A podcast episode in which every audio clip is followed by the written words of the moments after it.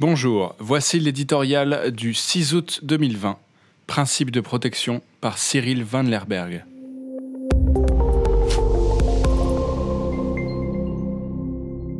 Le port du masque n'est pas l'alpha et l'oméga de la protection, s'énervait le ministre de la Santé le 22 mars dernier, empêtré dans les polémiques nées d'une pénurie embarrassante.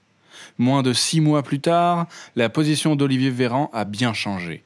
Plutôt que de railler, de se moquer de l'inconstance de nos dirigeants, il faut surtout s'en réjouir. Les masques seuls ne résoudront pas tout, c'est entendu. Toujours est-il que les rendre obligatoires dans les lieux publics clos, partout en France, et même à l'extérieur désormais dans de plus en plus de villes, va dans le bon sens. À l'heure où le nombre de nouveaux cas de Covid-19 repart doucement à la hausse dans l'ensemble du territoire français, le masque est peut-être l'arme la plus efficace pour enrayer l'épidémie et la moins chère. Ce n'est pas agréable à porter, tout le monde en convient, surtout en été. Mais c'est un prix bien faible à payer si cela peut nous éviter un nouveau confinement généralisé cet automne. L'absence de preuves scientifiques sur son efficacité ne doit pas être un prétexte pour ne rien faire.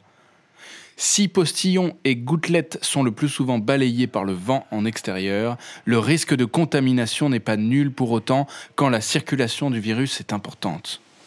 Souvenons-nous qu'au début de l'épidémie, aussi on nous disait que le masque ne servait à rien pour le grand public. Mais aujourd'hui, comme hier, la logique est la même. Cette protection imparfaite pour celui qui la porte est avant tout destinée à protéger les autres. Conjugué à une intensification considérable des efforts de dépistage, le masque a été rendu obligatoire dans 69 communes de Mayenne. Cela a permis d'enrayer l'essor pourtant rapide de l'épidémie dans le département. Ce succès montre tout l'intérêt de mesures ciblées, prises à un échelon local et proche des réalités du terrain. C'est une leçon porteuse d'espoir, nous en avons besoin.